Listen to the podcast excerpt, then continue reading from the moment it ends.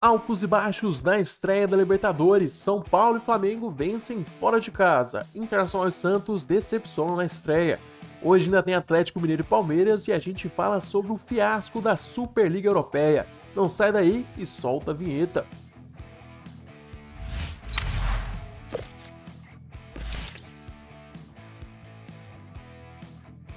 E aí pessoal, que bom ter vocês aqui. Para quem não me conhece, eu sou Aurélio Barcelos e o canal está de volta. Depois de um bom tempo sem produzir, a gente volta com muita informação e agora a gente toca a bola para frente e não perde mais nenhum dia de esporte aqui. Se você não conhece aqui como é que funciona o canal, eu peço para você assistir o vídeo até o final. Se gostar, não se esqueça de curtir e de se inscrever. Ah, e no final do vídeo eu te conto como você pode ficar ainda mais informado sobre o mundo da bola. Não sai daí e vamos para as notícias de hoje.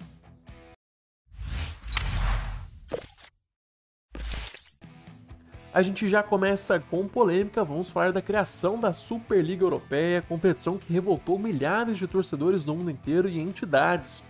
Para você que não está sabendo o que aconteceu, 12 dos maiores clubes europeus decidiram criar uma competição para bater de frente com a Champions League.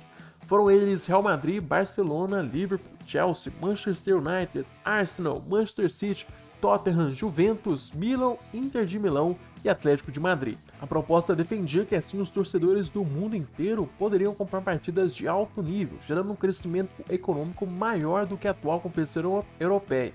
Somente na primeira temporada, os clubes participantes receberiam 3,5 bilhões de euros juntos. A competição gerou revolta por parte dos torcedores e por parte das entidades de futebol.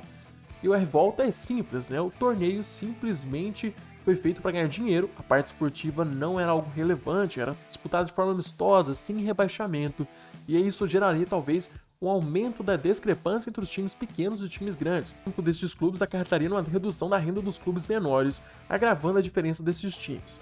As represárias da Superliga aconteceram de forma imediata. Torcedores protestaram na sede dos clubes e as entidades já cobraram alguns posicionamentos e ainda falaram sobre possíveis punições como por exemplo, jogadores que participassem da Superliga seriam banidos das seleções, além dos clubes que participassem também seriam retirados da Champions League e das competições nacionais. Depois de muito tumulto, a Superliga encerrou em 48 horas. De segunda para terça, os seis clubes ingleses que encorpavam Superliga desistiram da ideia e saíram fora. Inter de Milão e Milão também estão perto de sair. Por nota, a Superliga diz que vai reconsiderar passos mais apropriados para reformular o projeto. Enquanto os times europeus brigam na Europa, a bola rolou na América do Sul com a Libertadores. E que começo de Libertadores em 2021! O Santos e o Internacional perderam na estreia da fase de grupos.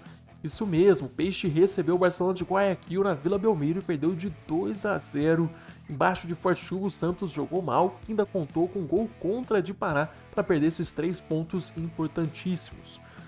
Os gols da partida saíram no segundo tempo, com Garces completando o cruzamento da esquerda e depois Pará, no susto, fez contra e fechou o placar. Na altitude, o Inter perdeu para o Was Ready.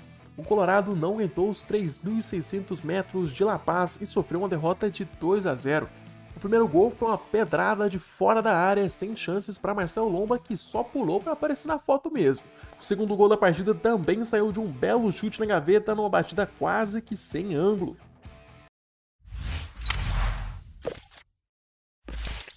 A maré só virou para os times brasileiros nos jogos das 9h30. O Flamengo passou sufoco, mas venceu o Vélez de virada na Argentina. Com a marcação fraca no começo do jogo, o Flamengo saiu perdendo duas vezes na partida e teve que correr atrás para conquistar os três pontos. Substituindo o Rodrigo Caio, Gustavo Henrique teve outra noite ruim, falhando nos dois lances que resultaram em gols adversários. No primeiro, tomou o corte de Luceiro e no chão viu Vélez abrir o placar. O empate do Flamengo veio com Arão depois de uma bela assistência de Gerson num rebote do escanteio. No início do segundo tempo, Gustavo Henrique falhou na marcação e viu Gianetti encontrar Jansson mais uma vez. O empate do Mengão veio na cobrança de pênalti de Gabigol. E a virada saiu num golaço de fora da área de Arrascaeta, de perna esquerda, na gaveta, sem chances para o goleiro. Ofensivamente, o Flamengo jogou bem, criou bastantes oportunidades, mas defensivamente tem sofrido bastante, principalmente com Gustavo Henrique ali na zaga. Os volantes Diego e Gerson criaram bastante oportunidades, mas parecem sofrer um pouquinho ainda para marcação e o time de Rogério Ceni tem preocupação lá atrás.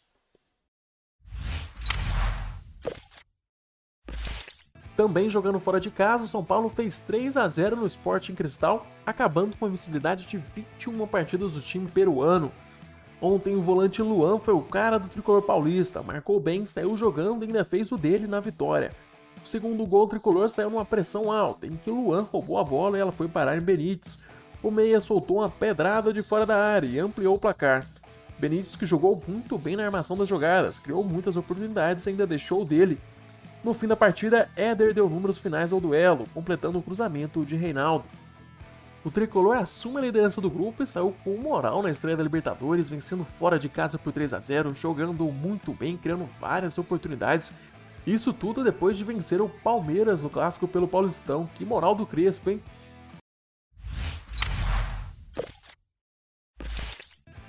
Hoje às 7 horas da noite, o Atlético Mineiro estreia na Libertadores contra o Deportivo Laguara em Caracas. O Galo chega para o confronto em boa fase no Campeonato Mineiro. A equipe de Cuca conquistou 8 vitórias em 10 jogos, com 22 gols marcados. Já o Lagoaíra chega para a partida disputando apenas um jogo na temporada. A última vez que os venezuelanos atuaram foi no dia 11 de abril, em empate na estreia no Campeonato Nacional. Palmeiras também estreia na noite de hoje. O Verdão visita o Universitário em Lima, às 10 horas da noite. Sendo a melhor campanha da fase de grupos dos últimos três anos da Libertadores, os comandados de Abel enfrentam o Universitário, que não vence um time brasileiro há oito partidas. Essas foram as notícias de hoje, espero que vocês tenham curtido. Não se esqueça de se inscrever aqui no canal, é muito importante que vocês sejam inscritos para que a gente continue crescendo. Ah, eu prometo que a gente vai ter programa amanhã, tá? Não vou subir de novo, então continue aí, ative o sininho, compartilhe com os amigos também para a gente ficar com a comunidade cada vez maior. Muito obrigado a todos e até amanhã.